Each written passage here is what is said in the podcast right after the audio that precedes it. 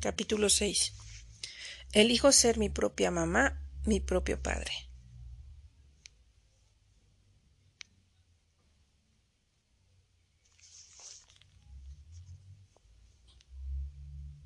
Hoy la responsabilidad de sanarte y llenar tus hambres ya no es responsabilidad de nadie, es solo tu camino. Existen muchos recursos en la adulta para satisfacer todo lo que necesitas y acompañarse a crecer. Por ser tu propia mapa es crear en la vida de las circunstancias, las personas y las realidades que cubran tus necesidades económicas, afectivas, de relación y aprendizaje. La vida, conforme la descubre la adulta con más fuerza, observa que es profundamente abundante. La vida está llena de todo lo necesario de manera sana, y al convertirte cada vez en una adulta en tu vida, soltando la infancia y ayudándote a sanar día a día, como un proceso de cambio constante. Una vez que uno abre la puerta de la sanación y el crecimiento, nunca se cierra, al contrario, se abre cada vez con mucha más claridad entre tus ojos tus verdades y de la vida, y resulta ser el camino donde uno en verdad vive. Tomar una terapia, buscar un camino de crecimiento, recibir las herramientas que la vida pone a nuestra disposición es muy importante. Parece que estamos en un tiempo donde solo hay que crecer y en verdad dar un salto, transformarnos y ayudar a otros a transformarse, porque es verdad que con tu ejemplo, congruencia y capacidad de cambio creas un eco, una luz y una referencia para muchos otros que vienen en camino. Convertirte en tu ma, pa, madre, padre de ti misma, es el único camino a la adultez y a la felicidad, porque dejarás la vida pasiva y sanarás mediante las relaciones con tu presente, lo que quebró las relaciones de tu pasado. Ninguna sana sola, aislada. Sanamos en relación y hoy es el reto, un proceso que te permite aprender nuevas y mejores formas de relación con los demás. Así que, después de realizar los ejercicios de la niña herida, estás preparada para esta carta. Te recomiendo no redactarla si no has vivido el proceso con todos los ejercicios. Todo es un proceso y la idea es que sea en verdad profundo sin bloquear un proceso que aún no estás preparada para vivir.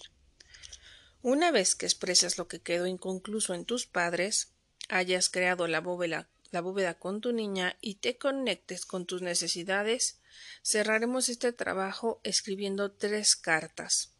Una a tu padre, otra a tu madre y una más a ti misma. Cartas del perdón. El perdón es recuperar el poder ante la situación vivida y soltar el enojo con la persona que lo propició. Perdonar es tomar las riendas de ese dolor y sanar, no justificas lo que hicieron. ¿Qué dirás? ¿Te perdono? y vuelves a confiar en ellos. No. Perdonar es una forma de decir tomo este dolor como mío y trabajo con esto, sin guardarte más resentimiento. Tomo lo mío, lo demás queda en manos de Dios. Perdonar es soltar, y que eso siga clavado en tu corazón, y que eso no siga clavado en tu corazón es hacer un ejercicio merecido de limpieza y mantenimiento interior. Hay muchas cosas que perdonar, muchas cosas que perdonarnos, que hemos permitido, todo lo generado, las personas que nos lastimaron y les dimos poder para hacerlo.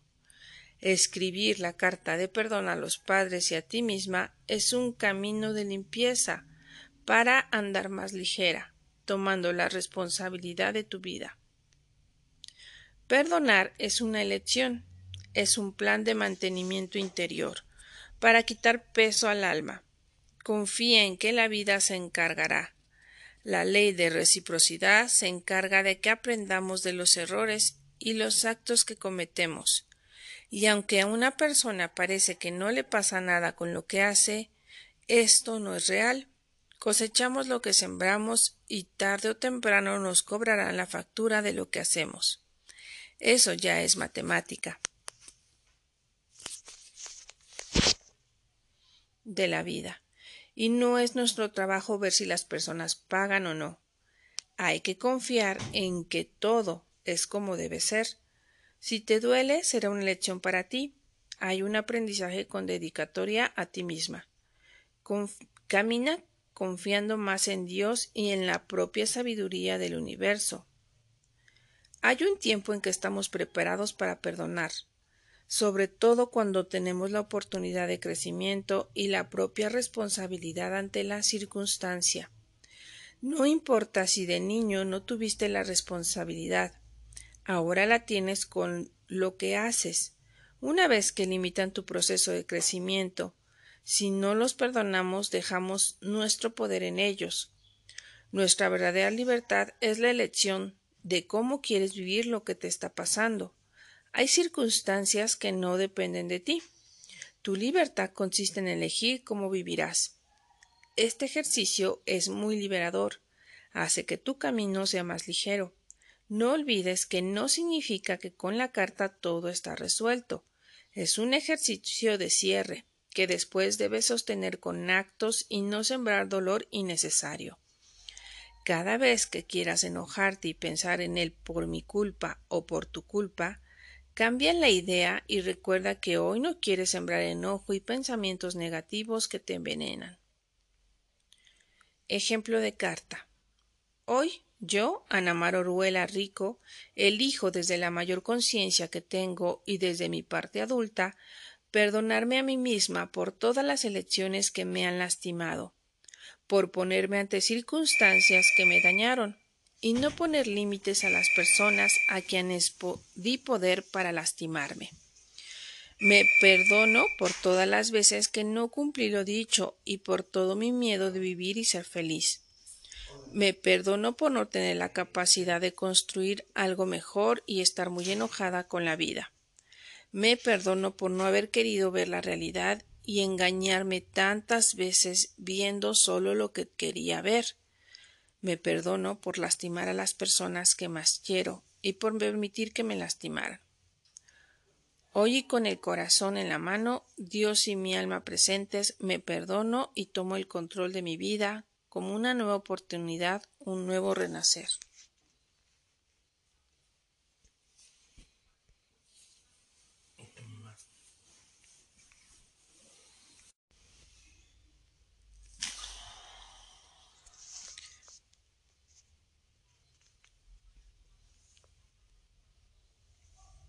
Una vez que redactes tu propia carta, ponle todo lo que quieras perdonarte y que hoy te lastima. Imagina que este es un nuevo comienzo y todo lo que pones en esta carta será como un regalo de Dios y la vida. Una vez terminada, sintiendo lo que es la carta despierta, deja que este pacto se selle con la emoción que despierta. Lee la carta en voz alta y después la quemas en un lugar al aire libre donde se consuma mientras tú hablas en voz alta y dices Esto que hoy se quema se va de mi interior y me dispongo a un nuevo comienzo conmigo misma más ligera y feliz. Quema las tres cartas una por una. En cada una di palabras de soltar, cerrar y despedir esto de tu vida. Después respira y siente los efectos de lo vivido. Da espacio para registrarlos en el corazón. Ponte en posición cómoda y abrázate. Cruza los brazos o pon la mano derecha en tu pecho y quédate contigo unos minutos. Cuando lo creas necesario, respira profundo y agradece la compañía del amor y la luz divina presentes durante este ejercicio. Con el perdón terminamos el capítulo de la niña herida. Lo siguiente es un llamado a tu adulta, la posibilidad de trabajar en un camino de sanación, de la confianza, de límites ante la violencia, de transformación del autoconcepto y de los pasos del día a día para sanar.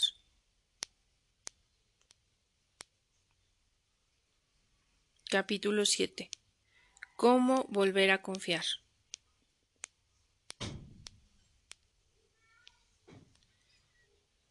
Si me abstengo de entrometerme, los demás cuidan de sí mismos. Si me abstengo de ordenar a los demás, ellos se, gobiernan a sí mismos. Si me abstengo de predicar a los demás, avanzan por sí solos. Si me abstengo de imponer de imponer mi voluntad, los demás se convierten en ellos mismos. Lao Tse. Como hablamos en el capítulo de la niña traicionada, hay experiencias que, que quiebran tu confianza y se convierten en una forma de vida. El quiebre de tu confianza pudo ocurrir en la infancia o en el momento presente. Cuando no sanamos, el dolor es como un imán que atrae esas mismas experiencias para cerrarlas. En el trabajo con la traición o la pérdida de la confianza, muchas veces tu confianza se quebró, confirmando que no hay que creer en nadie.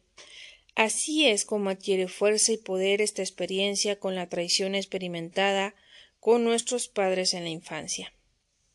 En este capítulo veremos cómo a partir de ti misma reconstruirás tu confianza y lo que se rompió tantas veces y te dejó herida y desconfiada.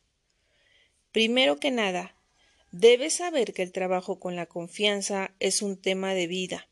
Venimos a sanar ese dolor, a aprender a confiar y en ese sentido no eres víctima del padre que te abandonó o engañó a tu mamá o de las diferentes circunstancias que rompieron tu confianza. Estas experiencias se relacionan con tu lección de vida. Para ti siempre será un reto y un aprendizaje establecer un equilibrio entre confiar y permanecer alerta. Confiar en una persona conlleva una responsabilidad. No se trata de creer en todo mundo. Confiar es una elección y una responsabilidad para quien lo otorga. Yo te pregunto, ¿en quién has confiado que defraudó tu confianza? ¿Cuántas veces comprobaste que esa persona era confiable? Recuerdo a una paciente muy enojada con una amiga que le había robado un reloj. Yo me pregunto ¿qué casting hacemos con nuestras amistades? ¿Ponemos a prueba a la gente antes de confiar? ¿O simplemente confío y después me traicionan? Este pudo ser parte de un juego para confirmar que los demás no son confiables. Soltar la responsabilidad de en quién confío. Solemos entregarnos a alguien que no lo merece, es una manera inconsciente de confirmar que no se puede confiar en nadie. También otorgamos confianza para que los demás se hagan cargo de tus responsabilidades. Por ejemplo, llevo tiempo con un asunto pendiente o este problema y solo quiero que alguien lo resuelva, así que confío en ti para que lo hagas, y después la impaciencia y la ansiedad de que alguien lo solucione lo suelto a cualquiera. De seguro terminaré sintiéndome traicionada, porque no resultó como yo pensaba, cuando en realidad lo único que deseaba era librarme de mi responsabilidad. Pongo mi confianza en ti para que te hagas cargo de mis expectativas, de mis sueños, de mi felicidad, de mi necesidad de estabilidad, de todo esto que no sé cómo resolver y me urge que alguien se haga cargo entonces pongo toda mi confianza en ti. De esta forma suelto la responsabilidad de mi vida, porque no sé cómo o no quiero resolverlo yo. Esa posición me hace soltar y poner en manos del otro algo que no le corresponde. Claro, después me siento traicionada porque no soy feliz, pero eso siempre pasará si no te haces responsable de ti. Angélica, 36 años. Me siento llena de frustración y enojo. Confié plenamente en mi esposo, en que siempre me sería fiel, siempre estaría conmigo y nunca dudaba de su lealtad. Y ayer revisé su computadora y vi unas fotos de un viaje de trabajo donde se fue con una chica que trabaja con él. Las fotos eran de un lugar donde atrás había una cama. Ella estaba en sus piernas muy sonriente. Me siento la más estúpida, la más herida. Me vio la cara todo este tiempo. Es un hipócrita y un maldito mentiroso. Cuando tienes herida de traición, leer esto podría generar una reacción en tu cuerpo y tus emociones. ¿Lo sentiste? Aparentemente esta es una traición muy clara, y Angélica desde esta posición lo corrió de su casa, terminó con su matrimonio estaba furiosa y llena de ira. Después de todo, esa rabieta destructiva, ya más en paz, en trabajo terapéutico, vimos lo siguiente. Ella llevaba tiempo depositando en él toda la responsabilidad de la manutención de la casa. Era pasiva y quería que él la mantuviera. Se embarazó para evadir la responsabilidad de salir al mundo y apoyar con los gastos. Él no estaba muy de acuerdo en que ella dejara de trabajar, pero no le quedaba de otra. Ya tenían cuatro hijos y ella cada vez estaba más limitada para dejarlos. Hacía tiempo que la carga de los hijos y lo pesado del hogar la tenían abandonada a sí misma y descuidada. Había subido de peso y no se arreglaba casi nunca. La relación con su esposo eran demandas y exigencias. Discutían todo el tiempo. Todo esto pasaba antes de que el esposo anduviera con la mujer de la foto. ¿Esto justifica que el esposo le sea infiel? No. La responsabilidad de buscar esa fuga, esa forma de salirse o traicionar, es responsabilidad de él. Podría ser más honesto y valiente, resolverlo de otra forma antes de ser infiel. Pero el quiebre de la relación no fue a partir de esta infidelidad. No se puede atribuir toda la responsabilidad a que él se fue de viaje con la secretaria. Lo que sucedió fue una co-construcción porque quizá el esposo de Angélica buscó el escape con alguien más, pero ella también tenía el propio escape con sus hijos y en el abandono de sí misma. Muchas mujeres que viven esta experiencia se sienten las grandes víctimas, heridas, traicionadas y buscan vengarse, de su esposo o cargarlo con la responsabilidad de todo, cuando el problema de raíz era algo que construyeron ambos. He observado que muchos hombres suelen tener esta forma de salirse de una relación que ya no les satisface. Algunos hombres, lejos de hablarlo con madurez, cambiarlo o terminar la relación, buscan otra mujer como una forma de huida. Cuando llegas al punto donde estás con alguien más, la relación para ti ya no importa, o el vacío y la necesidad son muy fuertes. Desde la inmadurez y la posición del niño herido, todos construimos formas adictivas de dolor, que nunca cambiarán si no trabajamos con ellas. Creamos relaciones de pareja tan disfuncionales y llenas de enojo y proyección de todas nuestras hambres no resueltas. Que, de verdad, esas relaciones, lejos de sanarnos y vivir con un compañero de vida, el autodescubrimiento y experimentar la ternura y el afecto que tanto nos hizo falta, volvemos a reproducir desde la inconsciencia lo mismo.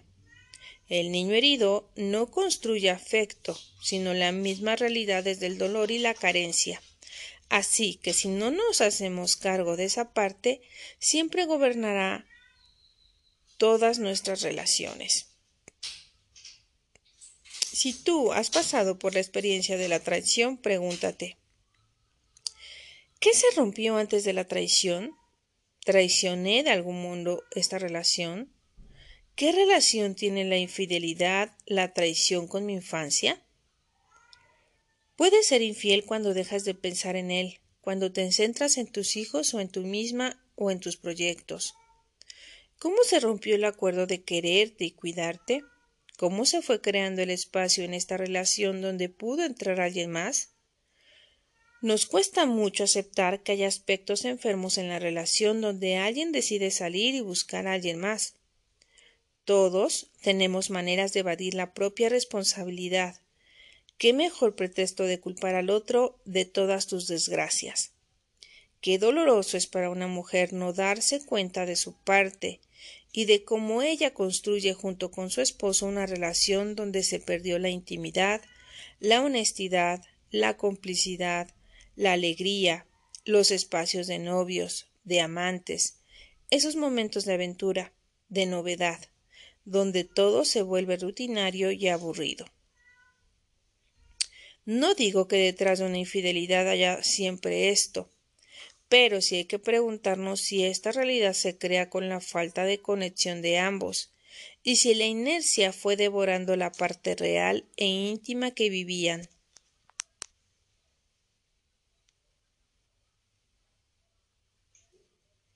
Hay que preguntarse ¿cuál es tu parte? Porque si no miramos cómo construimos esta realidad, nunca aprendemos ni crecemos.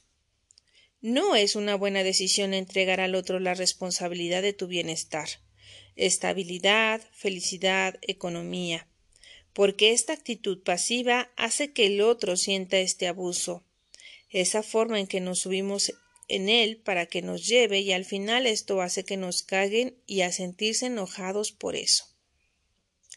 Cuando tenemos herida de traición, por un lado solemos ser desconfiadas y por el otro soltar toda la confianza, que es más bien la responsabilidad, al otro para que lo resuelva, y asumir un papel pasivo o confiar justamente en personas que defraudan nuestra confianza.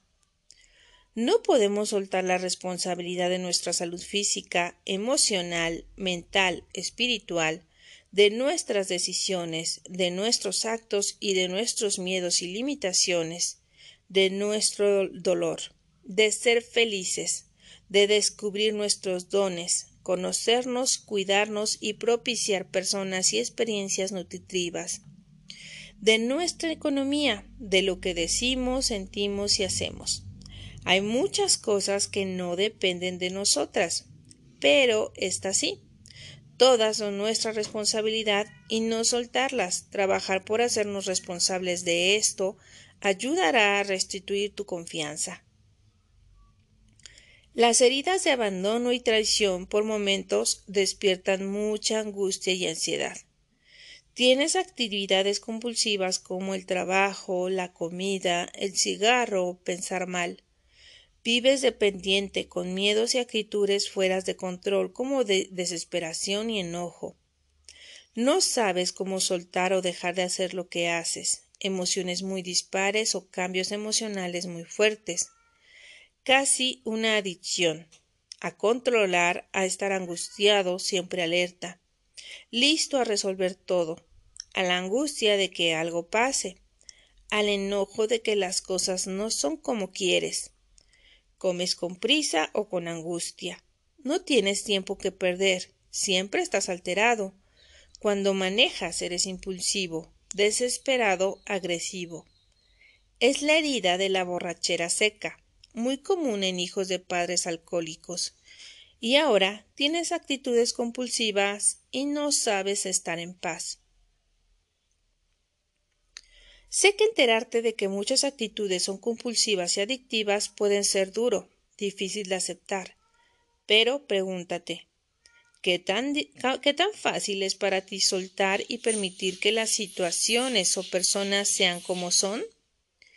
¿Qué tan fácil es estar en paz, disfrutar el presente sin el miedo o la necesidad de pensar en lo que vendrá? ¿Qué tan fácil es para ti vivir en paz y tranquilidad interior y no estar siempre enojado, angustiado, apresurado? ¿Qué tanto duermes con la quijada apretada? Comes con rapidez, estás siempre tenso de la espalda o todo el cuerpo? Seguramente si eres consciente de ti, sabrás que así vives y no es nada fácil. Es como estar en guerra interior. Nada es suficiente para sentirte confiado y en paz. Porque una adicción también es una dependencia a una actividad, a una emoción, a un hábito que no controlas que es compulsivo y afecta tu calidad de vida. Trabajar con todas esas compulsiones es complejo. Es un proceso, así que no pretendas dejar de hacerlo mañana. Lo que intentamos es que vivas este control desde la parte positiva y cambiar actitudes que hacen tu angustia más grande. Ganar confianza es sembrar en ti una forma de estar en paz con la vida te sientes en, paz contigo. Sabes que estás a salvo porque respondes por ti. Es ver que la batalla terminó. Que tienes otras herramientas para responder en paz. Darte cuenta cuando hay que soltar y permitirlas que las cosas sean como son. Es vivir con menos angustia, menos miedo a que te traicionen o te lastimen es no, tener la imperiosa necesidad de que las cosas sean como dices. es hacer lo que depende de ti y no controlar lo que depende de otros. Esto hará de tu vida más ligera y con menos estrés. Lo primero que debemos trabajar son las cuatro fuentes de confianza en ti. Lo que pensamos, lo que decimos, lo que necesitamos y lo que hacemos. 1. Lo que pensamos. Primero, debemos trabajar con nuestros pensamientos, con los hábitos de nuestra mente.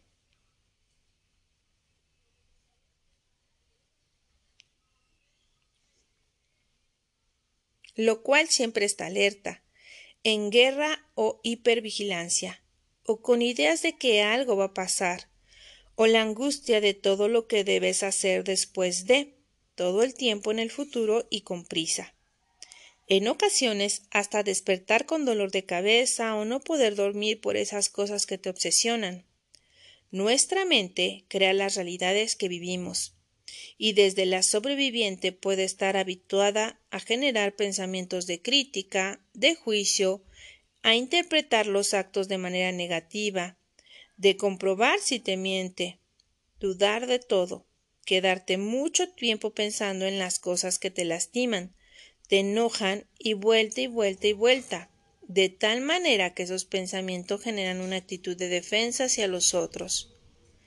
Dirigir la mente es una tarea, titánica. La verdad requiere mucha disciplina y voluntad. Dirigir tu mente y educarla para cambiarle el chip y se habitúe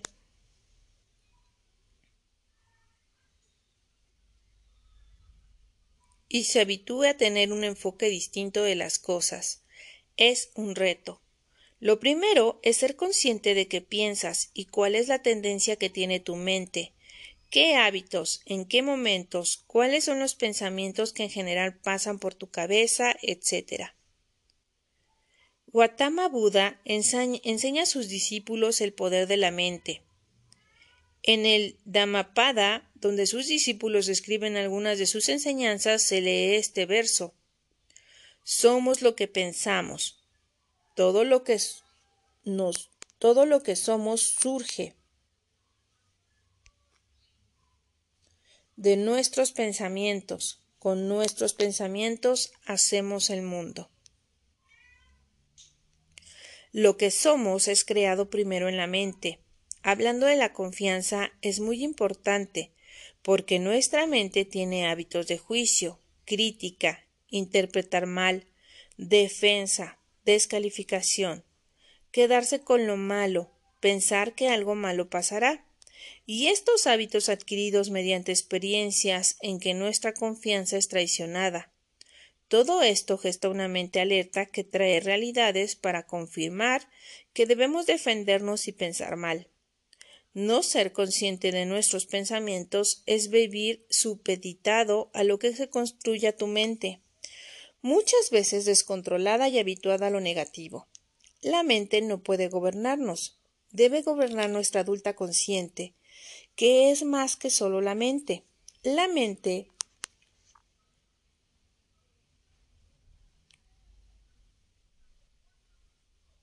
es como una máquina que reproduce la adulta. La adulta es una conciencia. Hay que conocer nuestra mente, guiarla, ayudarla a cambiar hábitos y dirigirla y nutrirla de buenas ideas. La mente es la máquina, la inteligencia es la adulta. Ejercicio para conocer tus pensamientos. En tres momentos de tus actividades para unos segundos y pon atención a tus pensamientos. Pregúntate lo siguiente. ¿Qué estoy pensando? ¿Estos pensamientos siembran confianza o desconfianza en mí?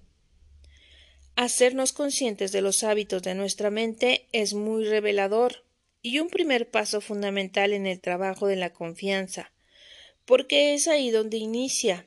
Espero que realices este ejercicio durante una semana y después lo hagas en diferentes momentos donde registres tus pensamientos. Elisa, 26 años. Jamás puse atención a mis pensamientos.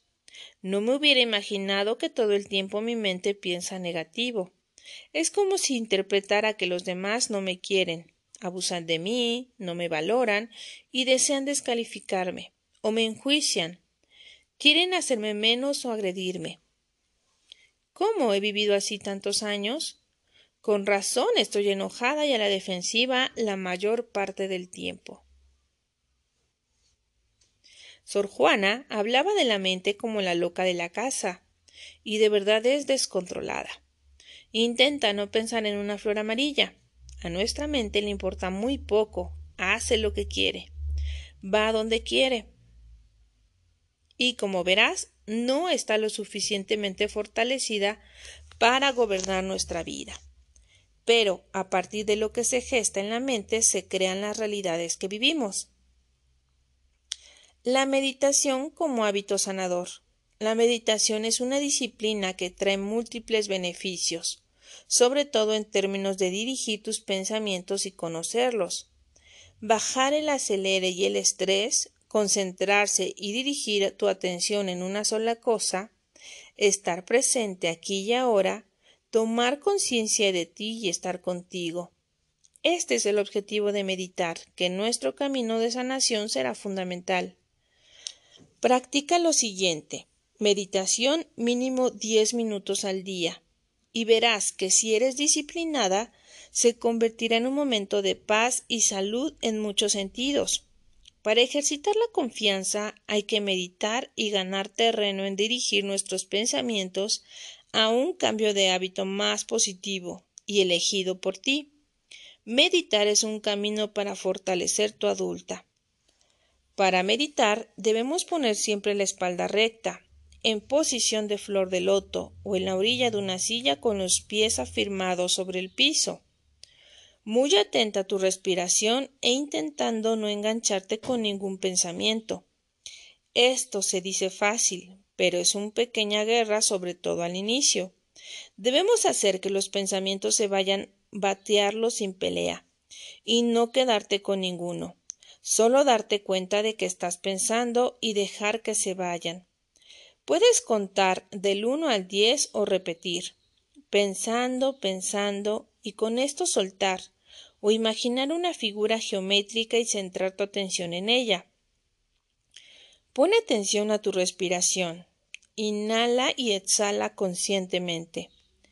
Toda la meditación mantén alerta tu respiración o concéntrate en una imagen que te inspire, una flor, una forma geométrica, una imagen como la luna.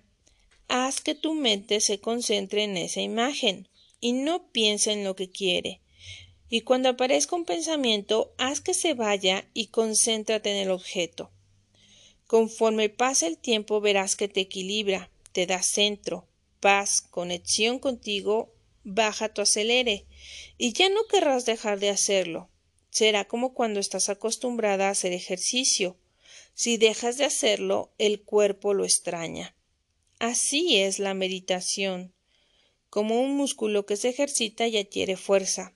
Al principio no será nada fácil, pero conforme te acostumbres lo disfrutarás mucho y te ayudará a dirigir tu mente y poner en paz a la loca de la casa.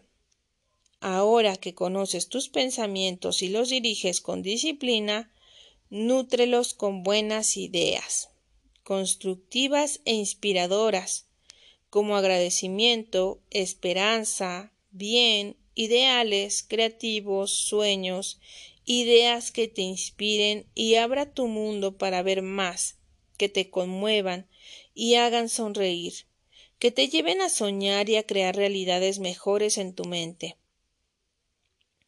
Ten cuidado con lo que alimentas tu mente. Este mundo, las noticias, las novelas, los chismes, llenan nuestra mente de violencia, miedo, frustración e incertidumbre. Sé consciente de que no todo lo que entra a tu mente sea basura, que la siga poniendo en defensa. Piensa en cosas nutritivas y dirige, y dirige tus pensamientos hacia algo constructivo. Los programas de televisión están llenos de violencia, que condicionan tu mente de forma negativa. Otra forma de meter basura a tu mente y fomentar la desconfianza es la crítica. Enjuiciar a las personas o a ti mismo, tener amistades o estar con personas cuya actividad siempre sea la crítica y el juicio, la queja, eso ensucia la mente.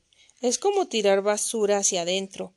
Hay que poner un límite o alejarse de las personas que todo el tiempo se quejan y critican a todos. Eso es muy contaminante. Las ideas se reproducen y se contagian. Nunca recuperas tu confianza si eres una criticona en potencia y siempre encuentras lo malo o descalificas a los otros. Criticar es crear una atmósfera negativa y violencia no solo contra quienes criticas, sino contra ti misma, porque alimentas tu mente con ideas que te impactan de modo negativo. Si tú las produces, a ti te contaminan. No hay más. Si fomentas una actitud crítica, a ti te lastima, porque después pensarás que otros también lo hacen contigo, y creas atmósferas energéticas negativas que se quedan contigo y se reproducen. Si tú lo haces con otros, ¿cómo no pensar que otros lo hacen contigo? Así fomentas una vida atenta solo el error de los otros en vez de aprender de lo bueno y ayudar a tu mente a enfocar distinto. El juicio llena de basura el corazón.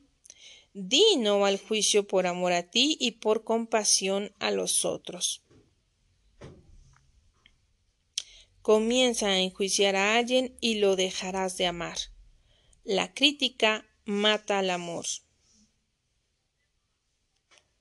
Nuestra mente se alimenta de las personas con las que compartimos, las ideas que leemos, las imágenes que llegan a nuestros ojos, la música que escuchamos.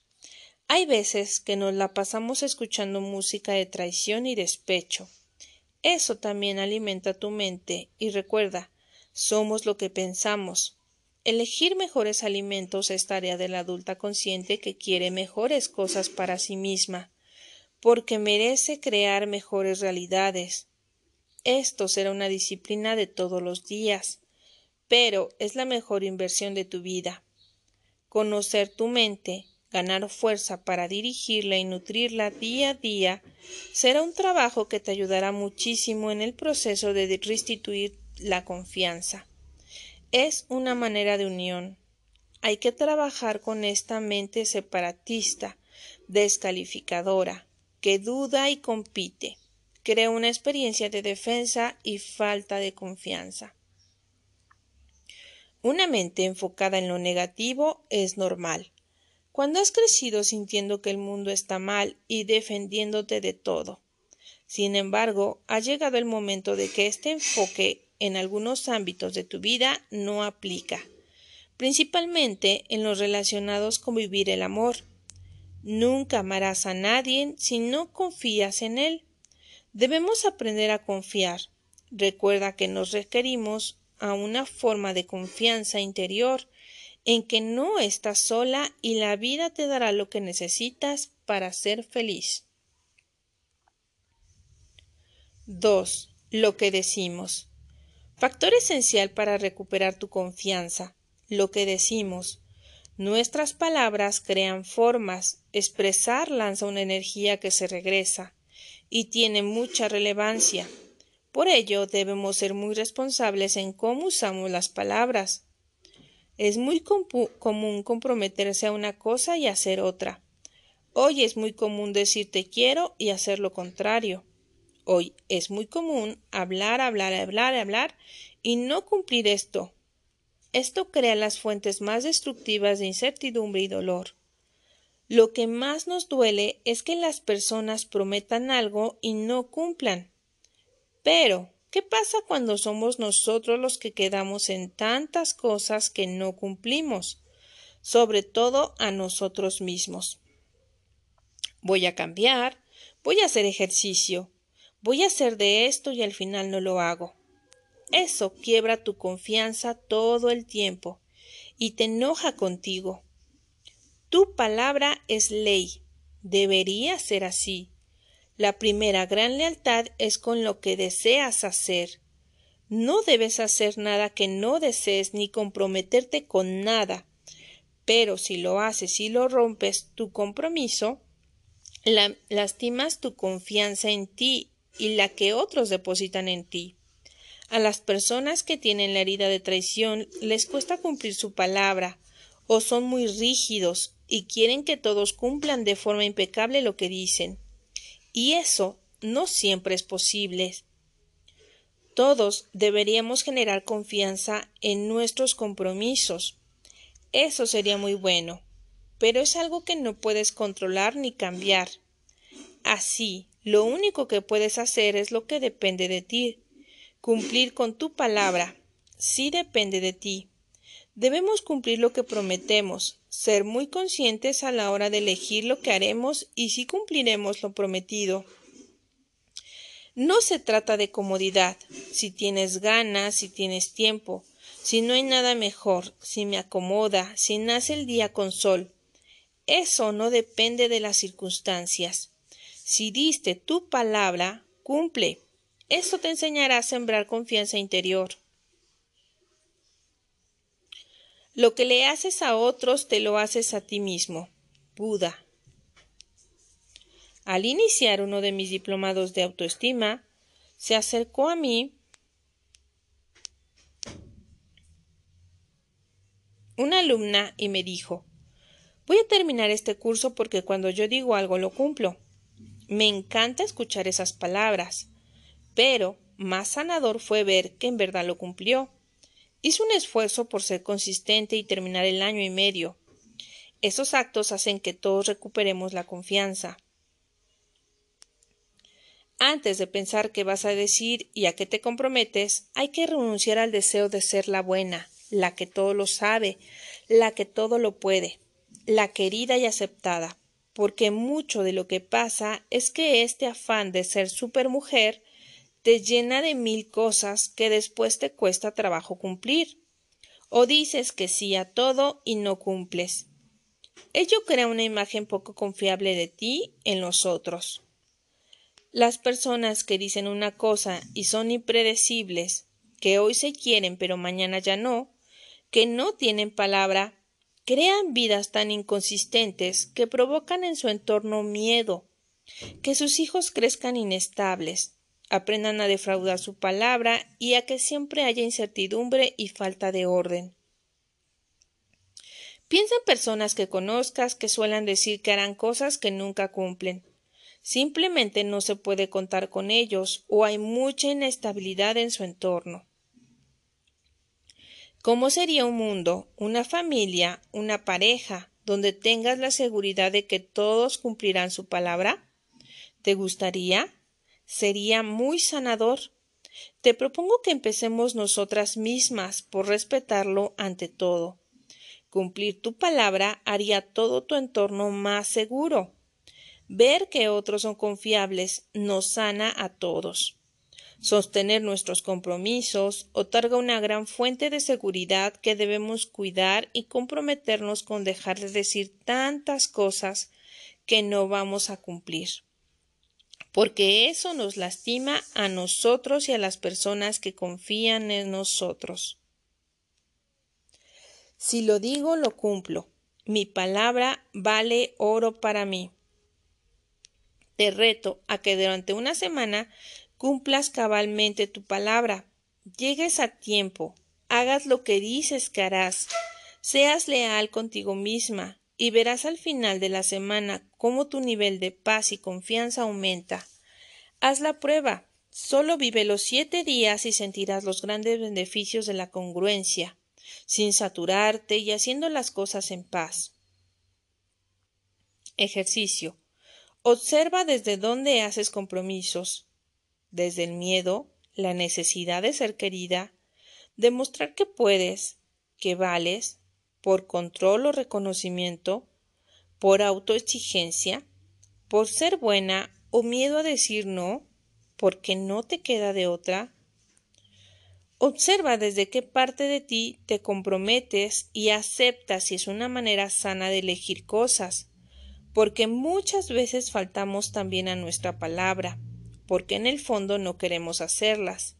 y por alguno de estos venenos nos comprometemos y no cumplimos. Por eso es importante elegir lo que haremos de modo consciente. Darte un tiempo para pensar si quieres, puedes y lo eliges. Es un compromiso. Sé que suena moral, pero en verdad nuestra confianza se quiebra por personas que no cumplieron con lo que les tocaba. No hagamos lo mismo, porque siembra lo mismo, quiebra la confianza en ti y en los otros. Tampoco debemos caer en el error de no tener compromisos por miedo a no cumplir. No, los compromisos nos hacen crecer, solo hay que elegirlos con más conciencia y dejar de intentar cosas que no deseamos hacer. 3. Lo que necesitamos. Cuando satisfacemos nuestras necesidades en todos los sentidos, somos conscientes de ellas y les damos valor. En lugar, en la vida, trabajamos la confianza. Perdemos la confianza cuando resolvemos los problemas de todo mundo excepto los nuestros. Hacemos cosas que no queremos o no deberíamos hacer, cuando no escuchamos nuestras propias exigencias y le damos largas y largas porque importamos poco. Hay otras prioridades. Cuando eres capaz de aguantarte hasta de tomar agua, ir al baño, comer, dormir, porque hay deberes que cumplir, eso te hace muy poco confiable para ti misma. Recuerdo a una paciente con muchos valores positivos. Era voluntariosa, buena líder, determinada, confiable en su palabra, pero súper severa consigo misma. Era inquisidora, dormía poco, pasaba horas de ayuno, cero compasión con sus necesidades. Su filosofía era la de no permitirse ser frágil y cumplir su deber. Siempre estaba enojada, era intolerante. Para mí era claro que era que ser tan severo consigo misma la enfermaría, que hay que ser compasivas con nuestras necesidades o ser nutritivas con nosotras mismas, porque si no el, el cuerpo también pasa factura. Ella vivió un proceso muy fuerte de cáncer de mama. Yo me pregunto, ¿qué tanto tenía que ver con su posición como nutricia consigo misma? Lo que sentimos es muy importante cuando nos damos cuando nos damos lo que necesitamos, nos mostramos que somos importantes. Tenemos derecho a satisfacer nuestras necesidades y que también son importantes los momentos de paz, de gozo y descanso de no hacer nada, de divino ocio. Nos cuesta trabajo disfrutar. Estamos tan habituados a vivir estresados, angustiados y acelerados que a la hora de propiciar esos espacios, de dejar todo y disponerte a, a disfrutar, cuesta mucho desconectarte y entregarte al disfrute, al placer. Tampoco se trata de ser pesimistas y poner nuestras necesidades ante todo egocéntricos y vanidosos. Ese extremo tampoco es bueno. La actitud de si quiero, si me gusta, si me acomoda, si tengo ganas, solo pensando en mí, engorda mucho el ego negativo y después ya nada puede hacer que te muevas por los demás. Es como darte a un niño todo lo que quiere. Haces un monstruito de demandas y exigencias. No, esa no es la idea.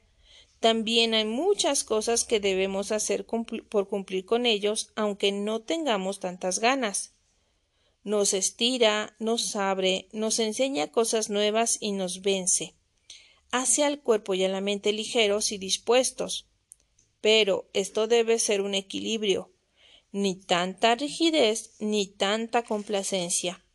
Hay cosas que a veces no tenemos ganas de hacer, pero que por palabra empeñada o deber hay que hacer y está bien. Eso nos hace aprender cosas nuevas y vencer la complacencia.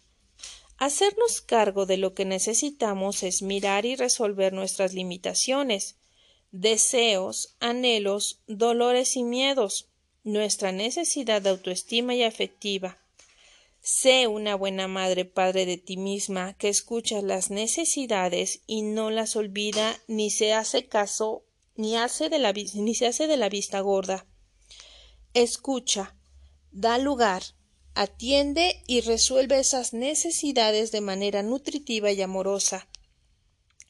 Cuando pasas por alto tus necesidades, te sientes como si estuvieras sola y desamparada, y con la necesidad de que alguien llene todos tus vacíos, porque no estás a salvo de ti misma. Si eres la primera en ignorar tus necesidades, entonces una parte de ti escucha muy bien y pide a gritos a alguien que las cubra, porque no hay adulto o padre nutritivo interno que las resuelva, creando mucha inseguridad. Cuando somos adultas podemos resolver nuestras necesidades con paz. Es un placer ver que necesitas y lograrlo. ¿Qué paz genera eso en ti? Cuando satisfacemos nuestras necesidades, nos decimos a nosotras mismas no hay nada que temer. Yo estoy aquí para cubrir tus necesidades y no pasaré de largo ante ellas. Emilia, 63 años. Siempre tuve un padre que me da todo y me cuidaba, y después un esposo que hacía lo mismo. Mi esposo fue muy protector, me resolvía todo cuando Joel murió, yo no sabía ni de dónde estaban los papeles importantes. Empezar a esa edad es muy duro. Sufrí mucho tiempo y me sentí enojada con Dios porque no me había llevado a mí, si Él era quien sabía manejar la vida. Yo no sabía nada. Empecé a aprender a cubrir mis necesidades. Me pregunté qué quería. Mi hijo vivía lejos y solo estaba yo ante la responsabilidad de mí misma que hacía años no escuchaba. Ahora lo digo fácil, pero me costó sangre y lágrimas aprender a escucharme y a cubrir mis necesidades, hasta de lo que quiero comer este día. Él siempre elegía eso también. Por suerte, no existe el hombre que cubra todas tus necesidades. Nunca es tarde para empezar a cubrir tus necesidades, ni hay que esperar a que las circunstancias nos las impongan con fuerza innecesaria. A veces pensamos que cubrimos nuestras necesidades porque trabajamos, ganamos dinero, compramos lo que nos guste y las afectivas y tu necesidad de protección, ternura, paz, confianza, perdón, de conocer y aceptar lo que hay dentro. Eso también es fundamental Hoy puedes ayudarte a llenar esas necesidades si aprendes a recibir. Si dejas de ser siempre la que da a todo mundo y piensas en cómo llenar esas necesidades con ayuda de los demás. Equilibrar es importante. El camino de en medio, no los extremos. Satisfacer tus necesidades, pero dando espacio a que los demás las llenen sin perderte. Sin querer que las llenen los demás se trata de una sana danza entre tú y los otros. Es el reto, aprender a dar y recibir. Ejercicio. Mis necesidades son primero. Contesta las siguientes preguntas. ¿Cuáles son mis necesidades físicas? Ir al dentista, hacer ejercicio, comer sano, ir al ginecólogo, etc. ¿Cuáles son mis necesidades emocionales? sentir confianza, aceptar mis errores, sanar a mi niña, ganar autoestima, aceptar mis emociones y expresarlas sanamente, etc. ¿Cuáles son mis necesidades intelectuales? Aprender a hablar inglés, ir a ese curso de organización de tiempo, leer el libro X, estudiar X cosa, cambiar X creencia, nutrir mi mente, enfocar en lo positivo mis pensamientos, dejar de pensar mal, tener disciplinas de nutrirme con ideas positivas e inspiradoras, pensar y ordenar algo en mi mente que no ha quedado del todo claro. Haz un plan de metas. Inicia con alguno de los diferentes planos físico, emocional o intelectual y ponle fecha, una meta de trabajo continuo, Vive lo que es estar atenta a tus necesidades y resolverlas. De seguro será como saberte amada y querida por ti misma. Que hay en ti alguien que responde. Qué enriquecedor es aprender a cubrir las propias necesidades. Recuerda que cuando pasas por alto lo que necesitas, haces más grande tus vacíos de seguridad y confianza, Y no olvides que cubrir tus necesidades afectivas es tu camino de sanación y no solo se llenan con una pareja. 4. Lo que hacemos. Los actos son responsabilidad de quien los realiza. Cuando dices, me hiciste esperar, me hiciste desesperar, me hiciste enojar, me sacaste de mis cabales, por ti hice, dejé de hacer, por ti hago lo que hago. Nada, cada quien hace lo que debe por su propia responsabilidad. Eso hay que reconocerlo y hacernos responsables. Si eliges hacer algo, aprende a hacerlo desde lugares más libres, elecciones, como ¿por qué crees en esto? ¿Cómo sabes que te hace bien? ¿Por qué te quedaste en hacerlo? Las respuestas pueden ser porque tienes ganas, eres responsable, confías en esto, lo eliges, no por quedar bien con alguien o para que alguien haga o diga algo bueno de ti, porque estamos muy apegadas a que las cosas sean como pensamos, y si no sucede así nos decepcionamos. Por ejemplo, en tu trabajo te piden que organices la fiesta de fin de año y lo haces pensando que vas a quedar bien con todos, que todos preguntarán ¿Quién la organizó? y todos te dirán qué bien te salió. Si elijo organizarla desde esa posición, seguro la padeceré, porque no estoy eligiendo pensando en lo que quiero o si es una buena oportunidad para mí. Lo elijo desde lo que pensarán los otros de mí y que la experiencia es exitosa tiene que ver con nosotros, no con mi propia percepción y disfrute de la experiencia. Hacer las cosas preguntándote a ti misma ¿Por qué sí quiero y por qué es bueno para mí? ayudará a darte un sentido desde lo que quieres y necesitas, y no desde lo que otros aprecian o esperan. Esto ayuda a bajar la frustración de esperar lo que los demás piensan, y si resulta como pensaste, mejor desde tus propias expectativas a partir de lo que es bueno para ti. Crea expectativas rígidas y sembrarás frustraciones. Si eliges esperar, confiar, resolver, dar, ir, no ir, tomar, dejar, pagar, no pagar, todos los actos conllevan una responsabilidad. Y si te preguntas antes de hacerlos, yo quiero, ¿cómo me voy a sentir? ¿Qué consecuencias hay? Un pequeño espacio de consenso contigo te ayuda a ser más consciente y a asumir todo lo que implica.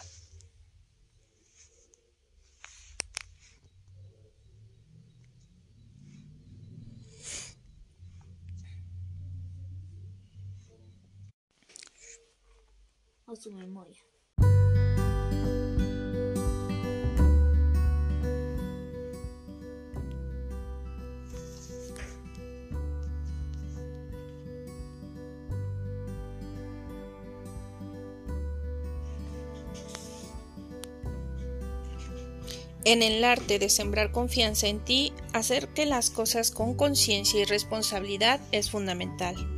Deja de hacer las cosas por lo que los demás esperan de nosotros o porque no van a dejar de querer o para que los demás vean lo valiosa que soy, no te deja bien ante ti misma.